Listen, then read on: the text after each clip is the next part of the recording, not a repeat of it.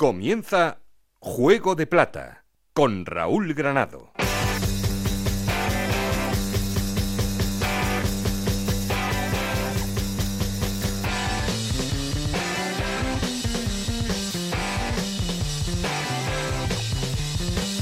Hola, ¿qué tal? Muy buenas, bienvenidos a Juego de Plata, el podcast Onda Cero en el que os contamos todo lo que pasa en Segunda División.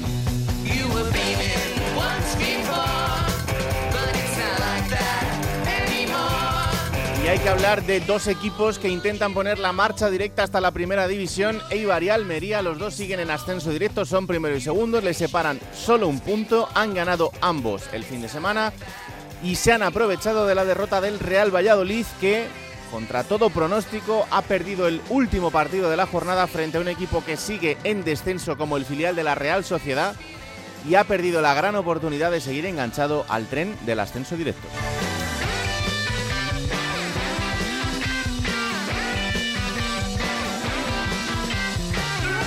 Y es que ha sido una jornada en la que los de arriba han ganado todos, salvo el Valladolid, porque Tenerife, Girona y Oviedo, que son los que completan esos puestos de playoff, han vuelto a conseguir sumar de 3 en 3 y también lo han hecho los dos equipos que están fuera, pero que son aspirantes a esa sexta plaza, Ponferradina y Unión Deportiva Las Palmas.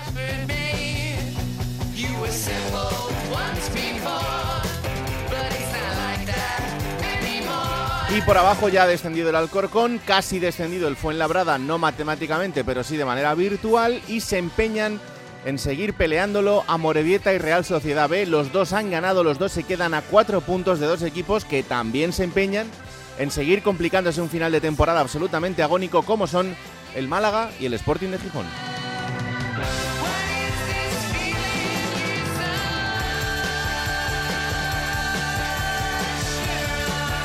Mucho de lo que hablar, mucho que analizar. Ya sabéis que queremos seguir en contacto con vosotros y para eso tenemos un perfil de Twitter que es arroba juego de plata y un correo electrónico juego de plata gmail.com. Aquí conmigo está el auténtico cerebro de este programa, Alberto Fernández, con Ana y Esther Rodríguez en la producción, con Nacho García los mandos técnicos. No estoy solo porque. Esto es Juego de Plata, el podcast de Onda Cero en el que te contamos todo lo que pasa en Segunda División.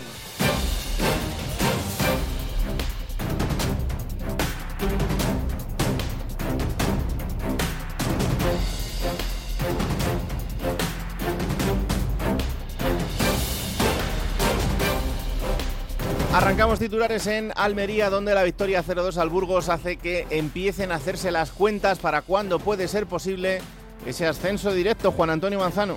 La jornada 38 ha dejado un regalo a la Unión Deportiva Almería inesperado. La derrota del Real Valladolid en casa ante la Real Sociedad B, sumado al triunfo del conjunto almeriense en el planteo ante el Burgos, ha situado al conjunto almeriense en un escenario donde el próximo día 13 de eh, mayo, es decir, dentro de 11 días, y si las circunstancias, evidentemente, en el mejor panorama se consigue realizar, el equipo rojo y blanco podría firmar ese ascenso a primera división. Evidentemente, aún queda bastante camino, pero este fin de semana la afición lo ha casi enmarcado y es que desde que concluyó el partido en el estadio José Zorrilla, el conjunto rojiblanco, sus aficionados no dejan de hablar de otra cosa que sumar esos dos triunfos ante Amorebieta y Real Sociedad B para terminar de conseguir ese cuarto ascenso a la primera división en toda su historia. Mientras tanto, el equipo y Rubi eh, quiere mantenerse un poco al margen, solo piensan en este arranque de semana en el partido de este próximo sábado, intentando mantenerse aislado de esa euforia contenida, todos hay que decirlo, que tiene la afición almeriense. Pero desde luego es incontrolable que con cuatro semanas por concluir, con 12 puntos en juego, con cuatro de ventaja y con el choque de este próximo fin de semana en Ipurúa, la Unión Deportiva Almería tiene cada vez más cerca ese retorno a la máxima categoría.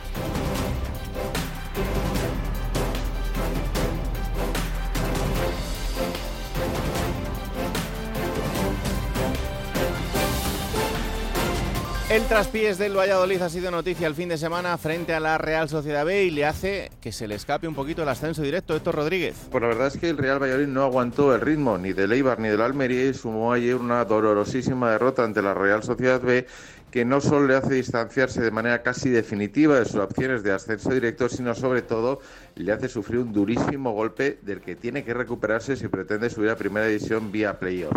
En cualquier caso, ya falta de cuatro jornadas para llegar a la conclusión del campeonato liguero. Las únicas opciones del Real Valladolid pasan por ganar el próximo domingo a las 4 de la tarde a Leibar en Ipurúa y pensar que en las tres jornadas que faltarían hasta el final, el conjunto armenio pudiera sufrir un nuevo revés que le permita, ya sin depender de sí mismo, al conjunto blanco y alcanzar alguna de las dos primeras posiciones. En cualquier caso, ahora mismo la sensación en torno del Real Valladolid es que el conjunto que dirige Pacheta se tiene que centrar única y exclusivamente en el playoff, recuperarse anímicamente, porque después del golpe de ayer ya muchos miran de reojo la posibilidad ni siquiera de lograr el ascenso en la presente temporada.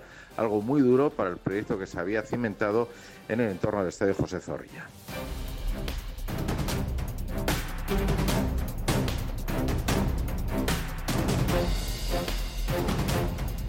Y sigue ganando un Tenerife que intenta cerrarse a la cuarta plaza y por qué no soñar incluso con estar un poquito más arriba. Este fin de semana 0-2 al Lugo, Yendi Hernández. Un Tenerife que es el mejor equipo fuera de casa. Suma ya 10 victorias. Las coordenadas habituales en los Canarios, especial organización defensiva, ir madurando el partido y tener paciencia. Formidable encuentro de Enrique Gallego, el delantero, descargando, jugando de espaldas y asistiendo de cabeza. En los dos goles aparecieron los dos fichajes de invierno para marcar, Mario González y Andrés Martín. Son cinco jornadas sin perder y a Ramis le salen las cuentas. Está más cerca 6, 5 puntos, probablemente 5, pero son muchos, todavía de 12. Nosotros a trabajar sin sacar pecho, sin alardear de nada, no queremos que nos halaguen, solo queremos que nos sigan, que vengan a vernos y que sigan disfrutando y que sigan teniendo la ilusión. El guardameta Juan Soriano, Zamora de la categoría, el sevillano, lleva ya 15 partidos, dejando la portería a cero.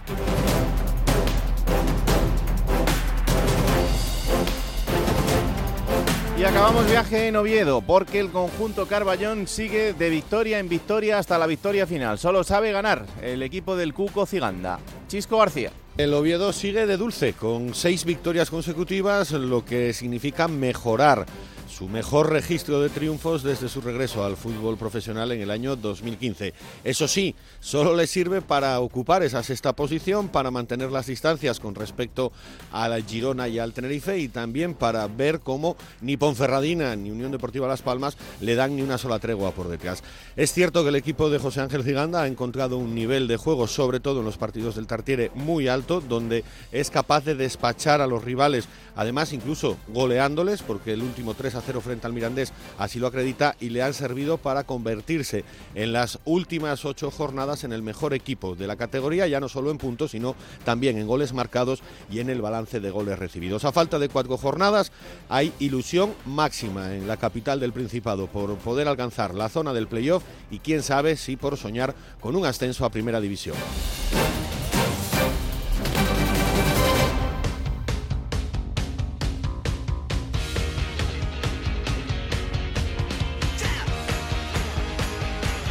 Arrancamos como siempre poniendo en orden resultados y clasificación. Hola Esther Rodríguez, ¿qué tal? Muy buenas. Un saludo. Vamos allá con esos resultados, jornada número 38. Las Palmas 2, Málaga 1, Oviedo 3, Mirandés 0, Eibar 2, Zaragoza 0, Burgos 0, Almería 2, Amorebieta 2, Fuenlabrada 1, Alcorcón 0, Girona 1, Sporting de Gijón 0, Ibiza 1, Ponferradina 4, Cartagena 2, Lugo 0, Tenerife 2, Leganés 2, Huesca 1, Valladolid 1, Real Sociedad B 2. Y con estos resultados, ¿cómo queda la clasificación? Pues es líder eh, de esa clasificación el Eibar con 74 puntos, uno menos, 73 tiene el Almería, abre los puestos de playoff de ascenso el Valladolid con 69, tiene 66 el Tenerife, 64 el Girona y cierra los puestos de playoff el Oviedo con 63. Es séptimo la Ponferradina con 60 puntos, dos menos 58 tiene Las Palmas, que es octavo, y en la novena plaza está el Cartagena con 52. El Ibiza es décimo, tiene 51 puntos, 50 sumó el Burgos, los mismos que el Huesca. El Zaragoza tiene 49 puntos y 46 en Leganés en el decimocuarto puesto. Le sigue el Lugo con 46 puntos también, los mismos que el Mirandés. En la decimoséptima plaza está el Sporting, tiene 41 puntos, 41 puntos suma también el Málaga y abre la Real Sociedad B los puestos de exceso con 37 puntos, los mismos que tiene la Morevieta, le sigue el Fuenlabrada con 29 y 22 el ya descendido Alcorcón. Hoy, mañana quizá y la suerte de unas cuantas primaveras. Hoy, hoy, mejor no esperar que la vida se me escora con la espera.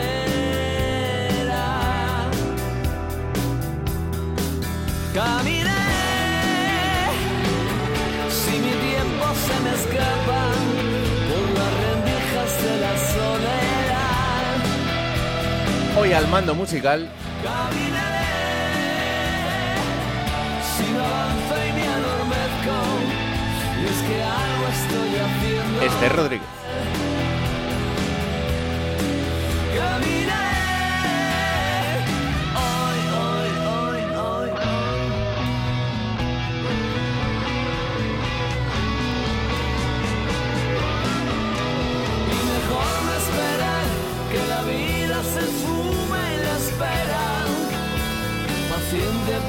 Hola Alberto Fernández, ¿qué tal? Muy buenas. Hola Raúl, ¿qué tal? Empezar con Manolo García está bien, ¿eh? Está Siempre es bien, siempre es bien, claro que sí. señor. ¿Qué te ha parecido el fin de semana futbolístico? Bueno, muy emocionante, ¿no? Yo creo que ya acercándose el final, creo que tenemos tres luchas muy chulas. La del ascenso directo, Sí. la de la promoción y ahora también la de la permanencia, ¿eh? que parecía que no, pero está muy, que, muy pero que muy interesante. De este fin de semana me voy a quedar con cuatro nombres. Eh, empiezo por José Naranjo, el futbolista de, la Ponferradina, que realmente creo que lleva un mes muy bueno. El otro día, salvo ese error contra el Fuenlabrada, que falla un penalti, eh, tanto en números goleadores como de asistencias. Este fin de semana ha hecho otro gol y ha dado otra. Creo que está siendo sobresaliente José Naranjo. Eh, Joan Femenías, el portero del Real Oviedo, que aunque gana 3-0 al Mirandés, parece un partido cómodo. Con el 1-0 hace una parada tremenda y sobre todo con el 2-0 hace un paradón que hubiera supuesto meterse al Mirandés en el partido y vete tú a saber cómo acababa. Me quedo también con Seydou Sissé, el jugador del Leganés, que yo creo que es de las pocas buenas noticias que tiene el conjunto pepinero esta temporada. El otro día seguramente cuaja su mejor partido con dos goles calcados de Rubén Pardo la asistencia y el remata en área pequeña. eh, y dos golitos que le dan la victoria al Leganés también. Y me quedo con Roberto Fernández, que este chico es verdad que eh, hemos pasado muy de puntillas toda la temporada sobre él, pero ha hecho 31 partidos con el Málaga, normalmente suele ser uno de los cambios, juega los minutos finales, delantero de 19 años y que el otro día estábamos viendo aquí en la reacción el partido y nos sorprendió para bien. Eh, tiene buenas cualidades, delantero centro, estuvo a punto de hacer un gol que hubiera supuesto el empate para el Málaga en Las Palmas de Gran Canaria y, insisto, tiene 19 años, pero tiene muy buena pinta, Roberto Fernández. Bueno, pues vamos a arrancar hablando del líder, como siempre, de un Eibar que tiene 74 puntos, que este fin de semana le ganaba 2-0 al Real Zaragoza. Hola Íñigo Taberna, ¿qué tal? Muy buenas. Hola, ¿qué tal Raúl? Muy buenas. Bueno, empezamos ya más o menos a hacer cábalas de cuándo puede producirse ese ascenso, esa derrota del Valladolid que, que deja ya a 5 puntos, es decir, a un partido y medio, un partido y un empate, así que bueno, pues habrá que empezar a hacer cuentas, ¿no? Te voy a decir una cosa, hoy es un día cubierto en, en Guipúzcoa con amenaza de lluvia, pero los seguidores de Leibar lo ven radiante, soleado, Hombre. despejado, después del favor que le hizo ayer el, el Sanse a- al equipo armero, porque el Eibar sigue a lo suyo, Raúl no falla ni purúa, donde acumula 18, jornadas, se- 18 partidos seguidos sin perder, ganó bien al Zaragoza, yo creo que con solvencia, fue mejor que el conjunto Baño, aunque tuvo la suerte de- del campeón, como se dice, ¿no? En los dos goles, Sí. porque uno es un remate de Espósito que le pega la espalda a Stoico y desvía la trayectoria del balón, y luego es un gol de propia puerta, de dos defensas de Zaragoza que no sé muy bien qué lo que pretendían en esa jugada. Como te digo, hizo los deberes, el Sanse ayer le echó una mano, y es que fíjate, el domingo a las 4 el partido contra Valladolid. Si le gana el Eibar al Valladolid, se quedaría, si no me fallan las cuentas, a tan solo un punto Mm. ¿no? del ascenso a falta de tres partidos por disputarse. Fíjate Sí, sí. cómo están las cosas, ¿eh? Sí, sí, absolutamente. No, a ver, eh, eh, evidentemente esto ya tenía que empezar a pasar. Eh, quedan cuatro jornadas por delante y hay tres equipos metidos en esa pelea. Si uno de los tres falla, pues los otros dos se le pone bastante más fácil. Lo que pasa que, claro, eh, ya hemos aprendido en este tramo de la temporada que aquí no se puede fiar nadie de nadie. Quizá esta ha sido la jornada en la que eh, se ha producido más lo que parecería lo normal, quitando el Valladolid, que es que todos los de arriba han ganado y todos los de abajo han perdido. Pero, mm, pero es que quedan cuatro jornadas, o sea que, que el Eibar no puede tampoco pensar que esto está hecho ya. No, no, no, además tiene dificultades en el sentido de que ha perdido por lesión seguramente para todo lo que era esta temporada a dos hombres fundamentales como son Arbilla y Venancio, que se retiraron lesionados el otro día y defensivamente el Eibar pues ahora tiene que recomponer, ¿no? El, el equipo, echar a mano de jugadores como Esteban Burgos, de Chema Rodríguez, volverá Toño García que otro día estaba sancionado, Tejero lateral derecho, esa va a ser la, la, la base, yo creo, eh, la base de cara a- al partido del domingo contra el Valladolid, pero ya está el club pidiendo el apoyo de, de la afición, el otro día casi 6.000 espectadores, Raúl, y el, el Eibar lo fía todo, sobre todo al domingo. Yo creo que el domingo es un partido fundamental. luego tienes otro partido en casa difícil contra el Tenerife y dos salidas que no son tan complicadas a priori como son Leganés y Alcorcón. Así que yo creo que si consigue ganar el domingo al Valladolid, o te digo más, si puntúa el domingo contra Valladolid, yo creo que el ascenso está mucho más cercano para el conjunto de Gaisca Garitano. Bueno, vamos a ver, va a ser el gran partido del fin de semana, sin ninguna duda. Eh, Eibar Valladolid, porque, bueno, de producirse una victoria, luego podrían eh, llegar ese ascenso en Butarque el siguiente fin de semana y si no en casa, frente al Tenerife, que también sería un gran día para, para conseguirlo. Pero bueno, el Eibar que ya va, ya va lanzado. Gracias, Íñigo, un abrazo. Un abrazo.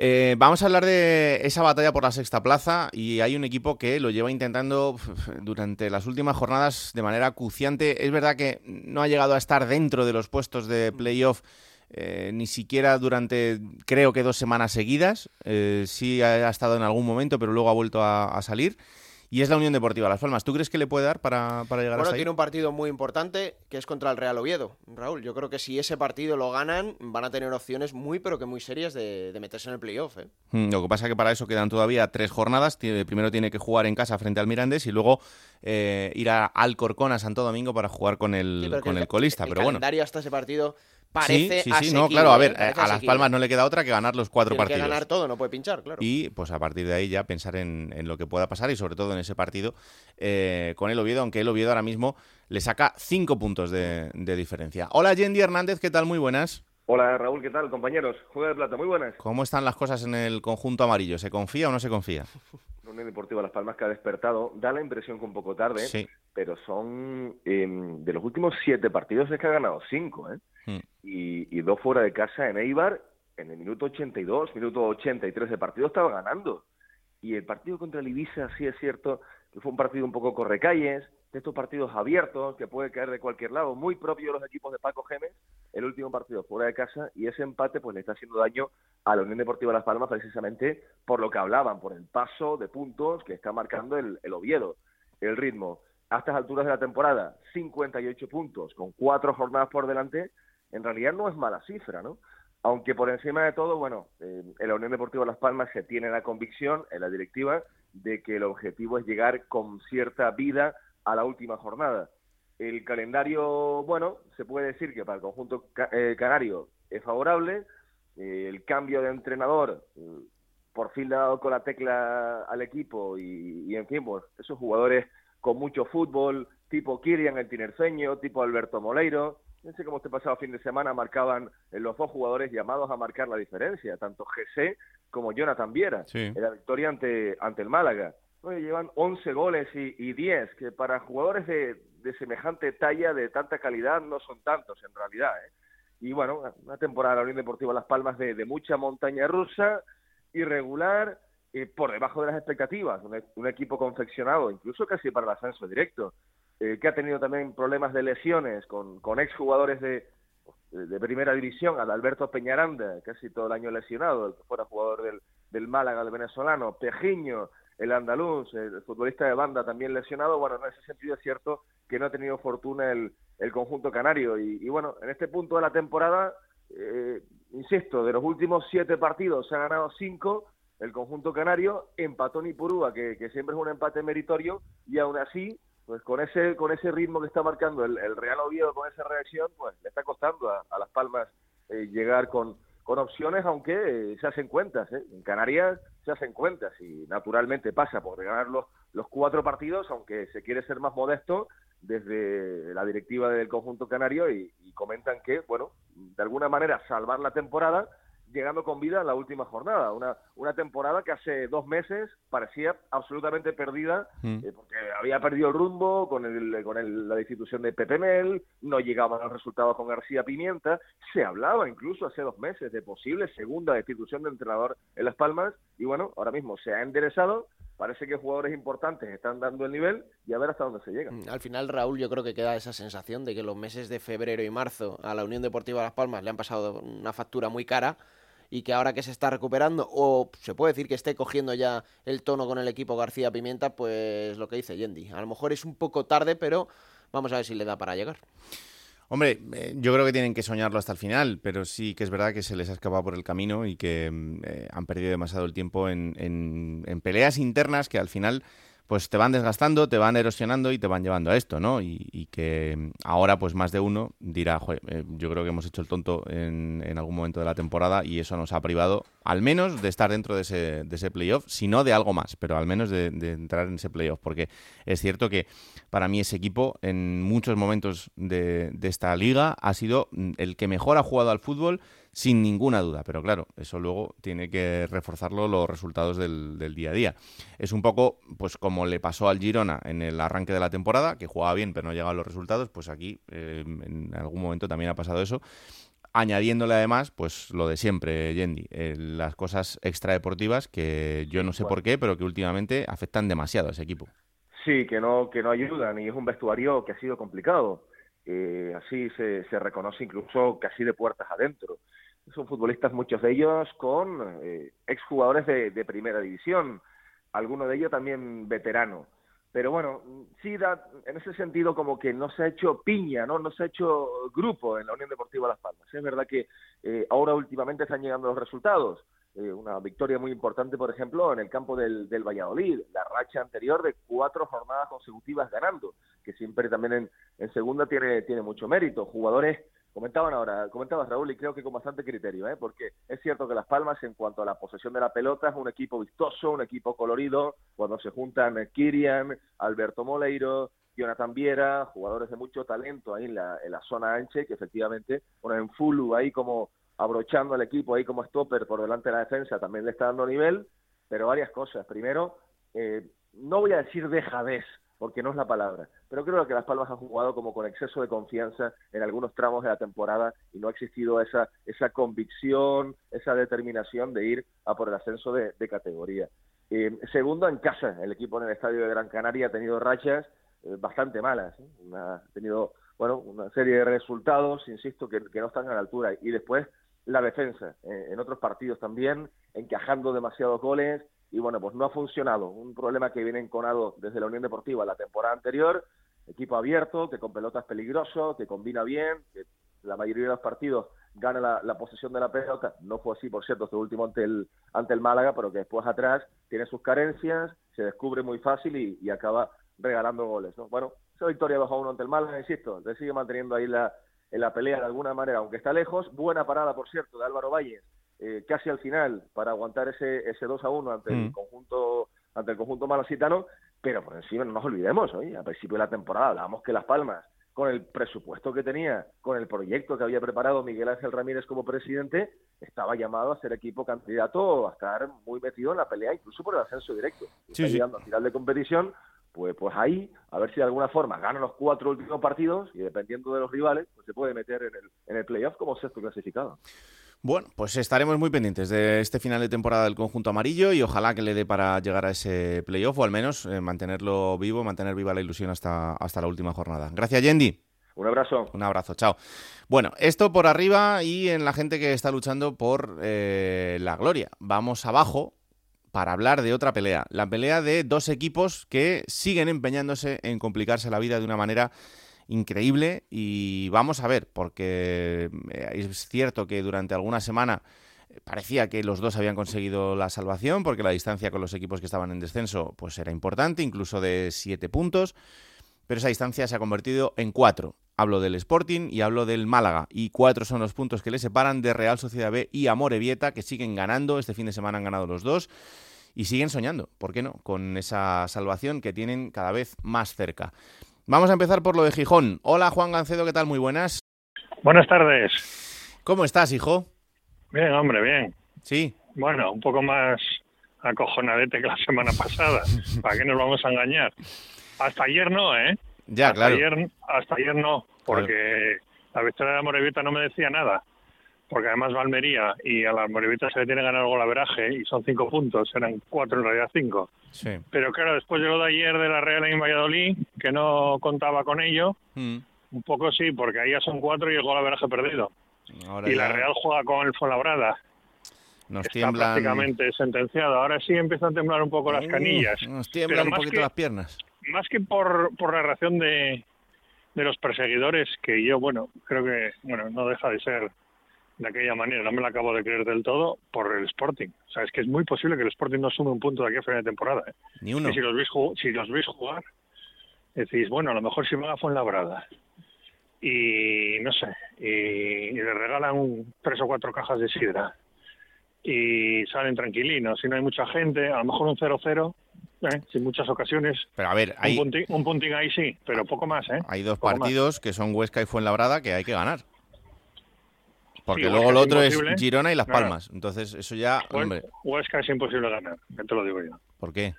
porque tal como está jugando el equipo es imposible. O sea, es- es que ahora mismo el equipo es un equipo de segunda federación, siendo muy generoso en cuanto a lo futbolístico. Con lo cual, yo lo veo muy complicado, aunque el Huesca no se juega nada, porque el Huesca tiene argumentos para nada. Un centro lateral, un remate de cabeza, gol y para casa. Y fue la verdad, bueno, quizás, como te digo, un puntín sufriendo, si no quieren hacer mucho daño, y los dos de casa, bueno, quizás Las Palmas ya no se juegan nada en la última Claro. pero el Girona gana en el Molino seguro. Vamos, desde luego, como está ahora mismo el equipo. Claro, es que quedan cuatro partidos. ¿Y tú qué vas a hacer en cuatro partidos? ¿Buscar un entrenador? Es que el equipo está muerto, pero muerto para enterrar. Entonces, posiblemente el entrenador no pueda hacer más de uno o tres puntos, pero igual es lo que hace falta. Uno o tres puntos. Con Martí va a hacer cero. El equipo está, eh, ya te digo, muerto para enterrar ya El mañana. otro día, no sé si la jugada más peligrosa fue un disparo lejano de Pablo Pérez, que lo acabó expulsado, pero creo que eso fue lo, lo máximo que hizo No, el bueno, eh, no, en los últimos 10 minutos tuvo tres clarísimas. Tuvo una de Jurjevic por encima del larguero, tuvo una de Calavera solo delante del portero que la lanza muy ajustada al poste y otra más que ahora mismo no recuerdo, no sé si fue de Ramírez. Tuvo tres muy claras, ah, de, de Campuzano de cabeza en el último segundo. Ah, Ramírez le anula Tuvo tres clarísimas. Calavera, ¿eh? Tuvo ¿Os tres- acordáis? Este eh, que iba a ser Cafú y mira, por dónde... Sí, tuvo tres clarísimas, pero escucha, es que tuvo tres clarísimas cuando después de 80 minutos lamentables decide Martí quitar el centro del campo, meter cinco tíos arriba y colgar balones. O sea, a la heroica, a la desesperada, sin ningún tipo de argumento futbolístico. Escúchame una Con lo cosa. cual, te... es que no me vale. Te he buscado a un compañero, eh, a ver si te daba un poco de ánimos o se los dabas tú a él. No es Manzano, ¿eh? Porque digo yo, Manzano sería ya otra cosa. Pero, mm, pero no. Eh, don Eloy González Marañón, le voy a llamar con el nombre completo. Elopi, ¿cómo estás? Bueno, aquí, viendo la vida pasar. ¿Qué es esto? Esto no sé lo que lle, macho. Esto lle agonía, esto lle sufrir, esto lle masoquismo puro. Ya no sé ni cómo definir al Sporting, macho. A ver, a ver, en nivel de positivismo y negativismo... No, aquí es una X, ¿eh? No, bueno, ¿cómo estás? ¿Por encima o por debajo de Juan? No, no, yo estoy como Juan. O sea, yo... Igual. Yo estoy como Juan, solo que él dice que va, que ve que los de abajo, que bueno, que hasta ayer no, no tenía miedo. Pero es que yo llevo con miedo, ya no sé... Vi- Vivo con miedo, ya tengo miedo por todo. O sea, y ayer cuando ganó el- la Real Sociedad de Pucela, pues ya directamente... Esa no la viste venir, ¿eh? El- no, no, es que no creo que la viésemos venir nadie. Mm. O, sea, o sea, absolutamente nadie. Porque bueno, vale, sí, contra uno de mitad de tabla, pero contra el Pucela, jugándose el ascenso directo en casa del Pucela, la Real B, dices tú, a ver. ¿Por qué, ¿Por qué dices Pucela? Sí, yo. No sé, yo, yo Bueno, llaman Pucela, yo respeto los también, llamamos Pucela también. No No, sé. no, es que no le cae muy bien a Lopi porque son amigos del Oviedo. Que por cierto, igual hay un playoff Oviedo-Valladolid. Sí, sí, sí. ¿eh? Son tan amigos que igual se ven juntos en la mañana. Que se maten entre ellos ahí, yo eso no tengo ninguna pena. Pero Eloy, Eloy yo creo que está todavía peor que yo y os voy a explicar por qué. Porque yo tengo que ir al Molinón porque trabajo, pero Eloy, que es abonado y tiene un montón de carnes en casa, ya no va ni al Molinón. No, no, no. no. Y eso sí que es muy preocupante, ¿eh? Bueno, se borró del derby, eso hay que decirlo, ¿eh? No, del derby, el, el derby tuve COVID. No, no, te no fui, borraste. no, fui, no fui por no infectar a la peña. Tú, tú eres como este del Depor que dijo que tenía COVID para irse a Sevilla a ver la final de la Copa del Rey. O sea, sí, pero, no pero engañas a nadie.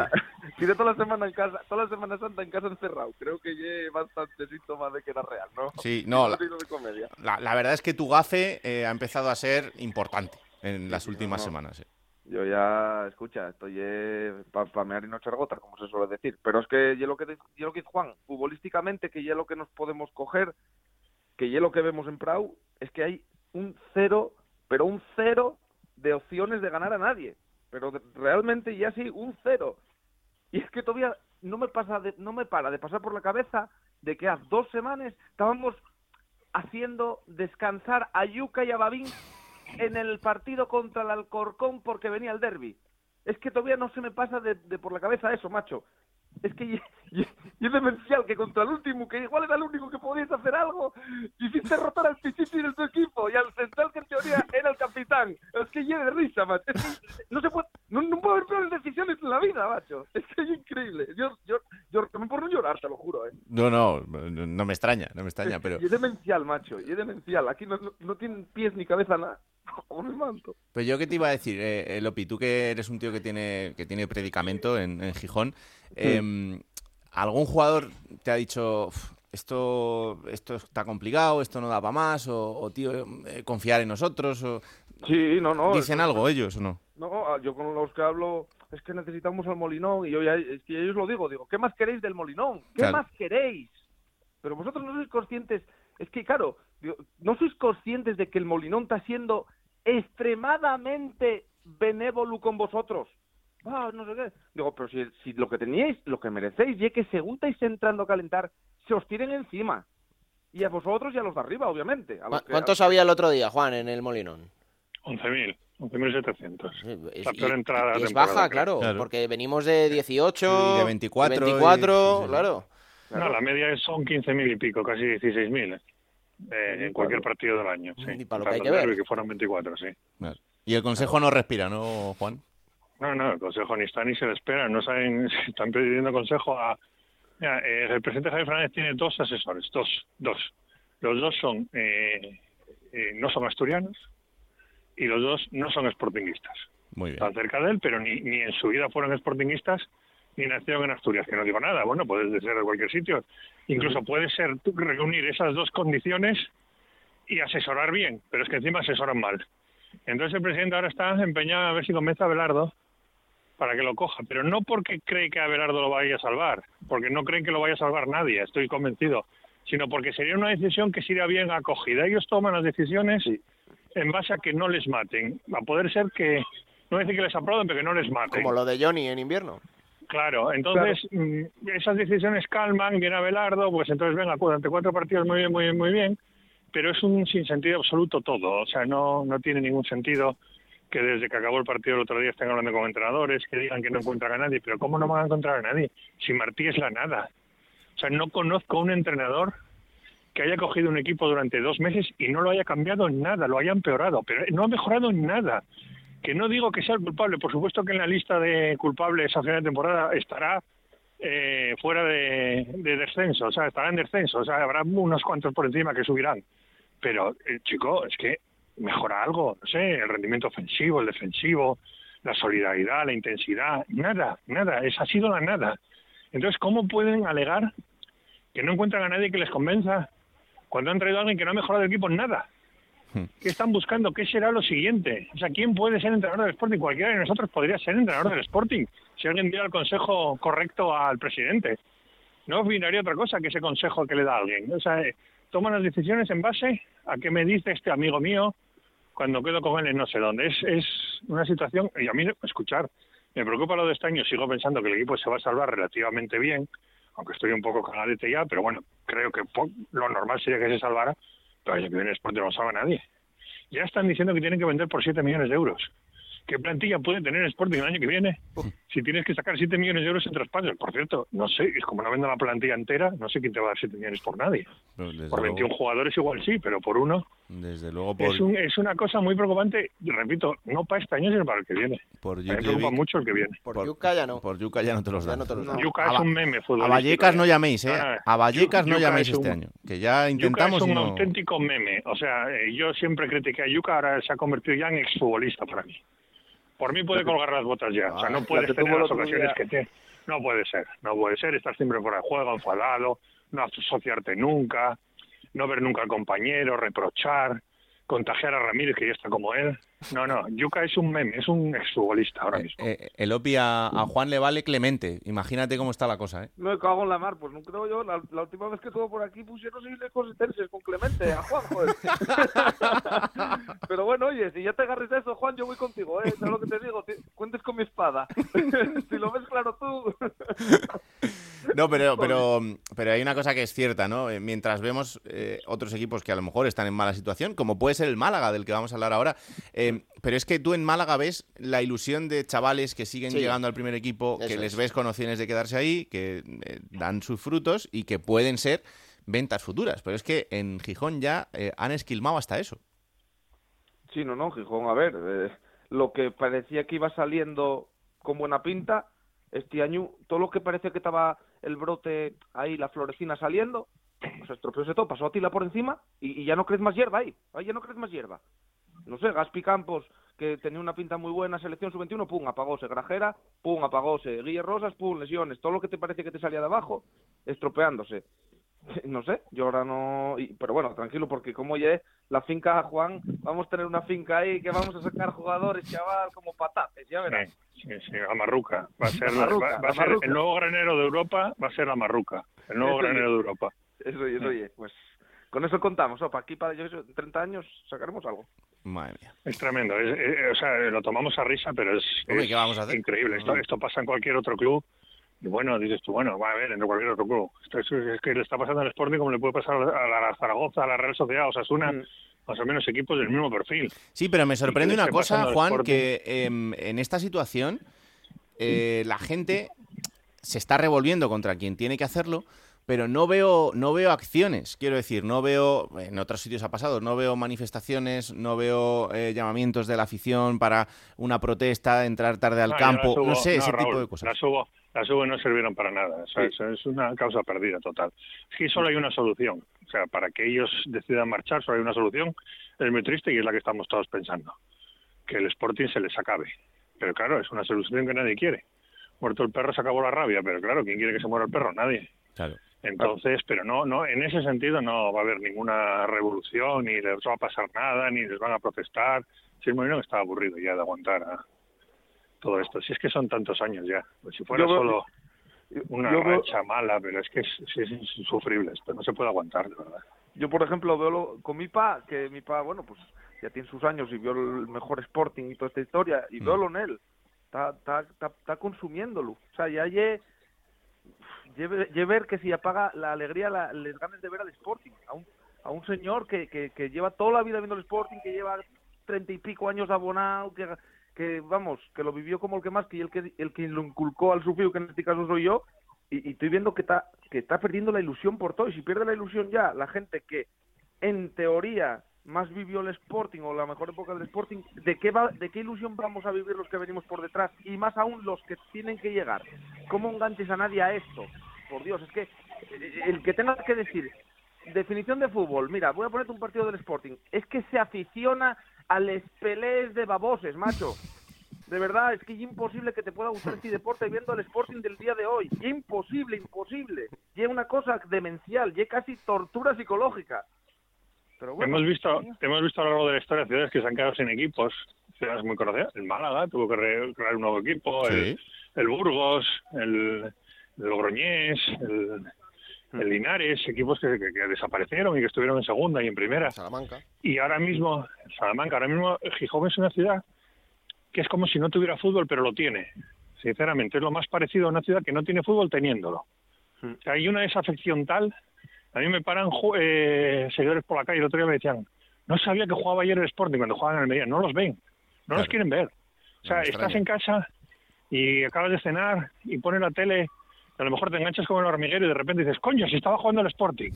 Cambias y justo cuando acaba el hormiguero le meten el gol, pierden el 91. Es así, o sea, es, es demoníaco todo. Es, parece que, no sé, parece que está Satanás al frente del club. No, no tiene otra explicación, de verdad. Juan, te No, no, saco, no, no se puede aguantar. te saco tique en el diván para la semana que viene, ¿vale? No, para que viene no, porque vamos a perder seguro. Eh, para la siguiente tampoco, que vamos a perder seguro. Para el año que viene. Para el de Fuenlabrada, a lo mejor. Tres semanas. Si tres salimos semanas. de Lopi, si salimos, si salimos con 10 defensas en Fuenlabrada, igual empatamos. Juan, solo te digo una cosa. ¿Cómo echáis de menos a Sandoval? Lleva seis derrotas seguidas, solo falta que llegue Sandoval y os gane a vosotros, ¿eh? No os digo nada. Pero que cuento con ellos, cuento con ellos. Yo cuento Ya. con ellos. ¿Cómo, Yo cómo- también. ¿Cómo llamaslo tú, Elopi? ¿Eh? ¿Cómo Al le llamas? Parry. Al, al Parry, ¿no? Parry. Ay, qué buena leche tenéis. Adiós, Juan. Hasta luego, chao. Oye, eh, Elopi, lo de eh, pates y polla, eh, ¿cómo va? ahí está, ahí está, revolviendo un poco Twitter y eso. Sí, ¿no? No, no hay respuesta todavía, ¿no? No, seguimos trabajando en ello, seguimos trabajando. Tengo que sacar ahí el titular. A ver el tiempo. Llegará, llegará antes que el descenso del Sporting, eso seguro. Uf, madre mía, esperemos, anda, Hay que esperemos. confiar, hay que confiar. A la clase obrera. Eso, oye, venga. Va, levanta el país, ¿eh? Un abrazo. Ahí vamos, a tope. Adiós. abrazo. Chao, chao. Joder, seguimos con el diván. Venga, vamos a Málaga. Hola Isabel Sánchez, ¿qué tal? Muy buenas. Hola, ¿qué tal? Muy buenas, ¿cómo estáis? A ver, ¿te tiemblan las piernas? ¿No te tiemblan? ¿Cómo está el tema? Bueno, yo después de escuchar a Juan Gancedo mm, soy más optimista que él. Normal, digo, no me ¿eh? extraña, no me extraña. No era difícil, ¿eh? La verdad que creo que aquí por lo menos el sentir general es un poquito más optimista que esa idea que tiene nuestro querido Juan de lo que está ocurriendo allí en, en Gijón. Bueno, no estamos bien, ¿eh? No voy No, a negarlo. Eh, lo que ha ocurrido y sobre todo esa victoria de la Real Sociedad B frente al Valladolid no se la esperaba a nadie y eso ha hecho temblar mucho las piernas, porque ya no únicamente estamos mirando lo que hacemos nosotros, sino también toca mirar un poquito qué es lo que hace el resto. Si pierde el Sporting, como dice Gancedo, este fin de semana, para nosotros más que positivo, porque el Málaga en una semana complicada y decisiva, yo creo que a partes iguales, por lo que le espera y por el, cal- el calendario tan complicado que tiene el equipo malagueño en estos Mm. cuatro partidos que tiene por delante. Y Fíjate que yo le veo ganando al Oviedo. Pues yo creo que es el único al que se lo puede ganar, fíjate lo que te digo, porque luego tienes que visitar Tenerife y luego esos dos últimos partidos, ese encuentro frente al Burgos y frente al Lugo, para mí son partidos trampas, ¿eh? En este Sí, no se juegan nada en esta y- final, ellos no se juegan nada, eh, ya sabes, esto que suele ocurrir en esas últimas jornadas de la temporada, yo me gustaría que cuando llegara ese momento ya estuviera todo más que resuelto. Pero lo que también empieza, empezamos a ver un poquito es el efecto Guede, hasta qué punto está llegando y está funcionando, porque la llegada fue muy buena, el encuentro frente al Valladolid, el empate, pero que no supo a gloria, ese punto en casa, después la victoria en Leganés y ya luego dos derrotas consecutivas frente al Eibar, vale, bueno, sí, era el líder, pero lo de Las Palmas ya cuesta más explicarlo, ¿eh? Ya es que es- el equipo más. merece empatar, Isa, ¿eh? Merece empatar el Málaga. Bueno, a mí me parece que durante los primeros 45 minutos se equivoca totalmente Pablo Guede en el planteamiento, eh, dos ausencias muy notables en el once inicial, una motivada por la sanción, como era la de Alberto Scassi, y otra la de Alex Febas, que venía siendo el mejor jugador, que lo dejó en el banquillo, Y luego marca. que luego cuando salió demostró que tenía que haber salido desde el minuto uno, ¿no? Por su capacidad de creación y porque a lo mejor hubiera complicado un poquito más las cosas a, a Las Palmas. Ese 5-4-1 no le funciona, si hay muchas carencias defensivas que se dejaron y se volvieron a notar en el estadio de Gran Canaria y que te deja esa sensación de que podrías haber hecho mucho más, pero que al final te acabas viviendo con una derrota y te quedas ahí en tierra de nadie, ¿eh? a cuatro puntos del descenso, más cerca de esos puestos que en toda la temporada y con la sensación de ese calendario complicado que os decía, hay que rescatar esa mejor versión del equipo de Pablo Guede que no se vio, al menos durante los primeros 45 minutos. La reacción llegó tarde, ¿eh? frente a Las Palmas. Eh, preguntaba a Juan por el Molinón, ¿cómo está la Rosaleda? Pues con la intención de que este sábado se pueda alcanzar el lleno, algo que no se ha logrado a lo largo de toda la temporada. La máxima entrada está en torno a los 22.000, la media entre los 17.000 y los 18.000 viene, siendo la cifra habitual con un millón de campañas que hace el club intentando que se llene, eso es verdad que es incuestionable pero bueno, ya sabes, eh, no se ha llegado a los 20.000 abonados y está costando mucho llenar este estadio. Me imagino que a lo largo de la semana pues seguirá esa movilización por parte de la grada. La afición sigue muy ilusionada ¿eh? con el entrenador argentino, con lo que supone este entrenador, con los mensajes que lanza y sobre todo por lo que viene mencionando y cómo lo está notando la plantilla, que al final eso es incuestionable. Se ha recuperado algo que es el gol, ¿eh? que eso aquí nos costaba y mucho, y eso se está logrando en todos los partidos que lleva Pablo Guede en el banquillo de, del Málaga. Ilusión, sin duda, aunque es verdad que ha sufrido el Málaga un jarro de agua fría este fin de semana. Confiaba, yo creo, mucho más en lo que podían hacer los rivales de los equipos directo y toca remar mucho, mucho a lo largo de estos días. La semana está siendo muy intensa, ¿eh? aquí no hay prácticamente descanso, entrenamientos de más de dos horas y las ideas nuevas de Pablo Guede, a ver si el sábado funciona todo en casa frente al Oviedo. Sigue sin ganar el Málaga desde noviembre en la Rosaleda. Pues te saco cita para la semana que viene también en el diván, ¿eh? Vale, pero bueno, sácame un diván donde no haya penas. Hombre, yo el diván espero. de las alegrías espero y que en sí. el diván de que te diga que poquito a poco vamos dando pasos hacia la permanencia. Venga, vais a dar el, el campanazo del fin de semana ganándole al Oviedo y frenando la Y racha doy una victoriosa. alegría a Juan Gancedo. Hombre, ya te digo. Un abrazo, anda. Otro para vosotros. Chao, chao, chao. Plata o plomo. Soy el fuego que arde tu piel, soy el agua que mata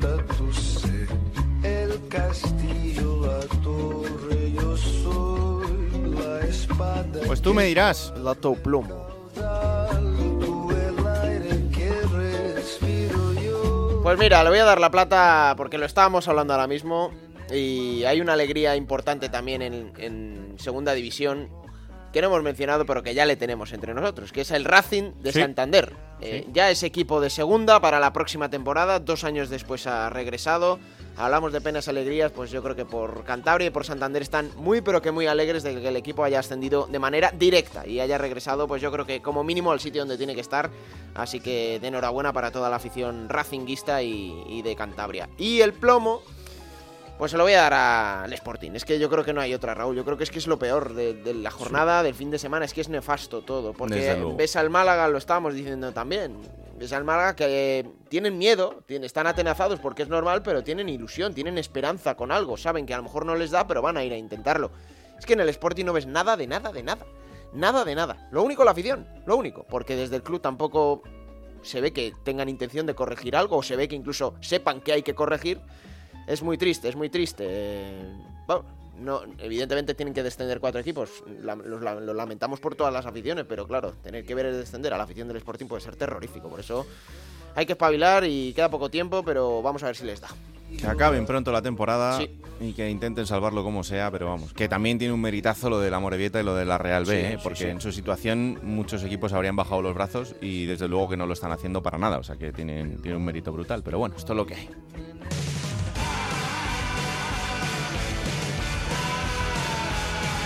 Vamos allá con la próxima jornada, será la número 39. Y que va a empezar el viernes en el estadio también de Gran Canaria, esta vez a las 9 de la noche. Va a enfrentar a la Unión Deportiva contra el Mirandés. Para el sábado a las 4 de la tarde hay dos partidos: el Fuenlabrada Real Sociedad B y la Sociedad Deportiva Huesca Sporting de Gijón. Para las 6 y cuarto, otros dos partidos: el Almería Morevieta y el Málaga Real Oviedo. A las 9 en el Toralín cerrará la jornada sabatina ese Ponferradina Burgos. Para el domingo, a las 2 de la tarde, Cartagena Leganés. A las 4, Eibar Valladolid, el partidazo de la jornada. Y a las 6 y cuarto, dos encuentros: el Ibiza Lugo y el Real Zaragoza Alcorcón. Para el lunes 9 de mayo, a las 9 de la noche, va a quedar el último partido, el que cerrará la jornada en Montilivi, Girona, Tenerife. Bueno, pues esto sucederá el fin de semana. Os contaremos todo lo que pase en cada uno de los partidos en Radio Estadio, los resúmenes en Radio Estadio Noche. Aquí estaremos la semana que viene para analizar todo lo que haya ocurrido. Cada vez queda menos. Tres jornadas quedarán después de este fin de semana para el final de la liga regular. Todo por decidir por arriba y por abajo. Emoción al máximo. ¿Y dónde os lo contamos? Pues aquí, en Juego de Plata, el podcast Onda Cero que podéis escuchar cada martes a partir de las 5 de la tarde en Onda Cero.es. Ahí os lo descargáis, lo compartís y le decís a todo el mundo que existe este bendito programa que hacemos con tanto cariño. Que la radio os acompañe, chao.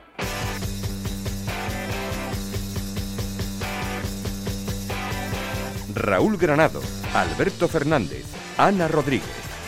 Juego de Plata.